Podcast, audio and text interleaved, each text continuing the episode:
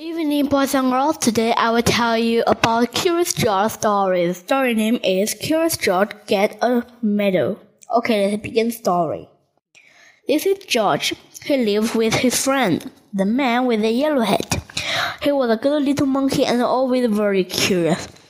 George was alone this morning, looking at a picture book, when the doorbell rang. It was a mailman. Here is a letter for you, he said.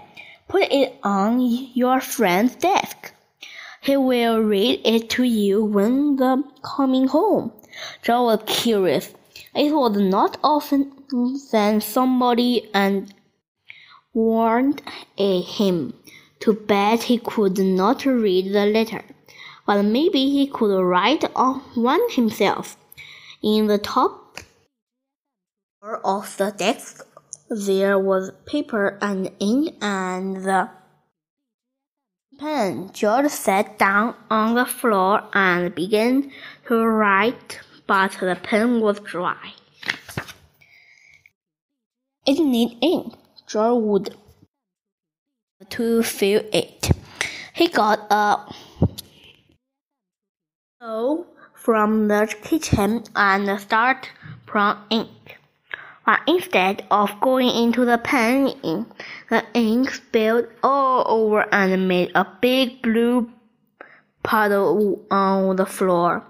It was an awful mess. Quickly, Joe got a blotter from the desk, but there was no help.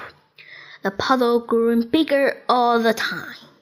George had to think of something else. Why? And water. That's what you clean up with. From the kitchen shelf, he got a big box of soap, powder, and poured all the of the ink. Then he put a garden hose through the window, opened the tap, and sprayed water on the powder.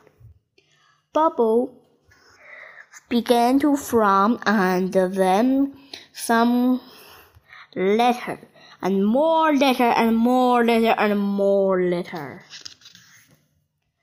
In no time, the whole room was full of the letter. So full, indeed, that George had to escape in a hurry. When he was safely out of the house, he first turned off the tap, but what next? How could he get rid of all the litter before his friend came home? George sat down in the grass and thought of a long time. Finally, he had an idea. He would get his, the big shovel and shovel the letter got out of the window. But where was the letter?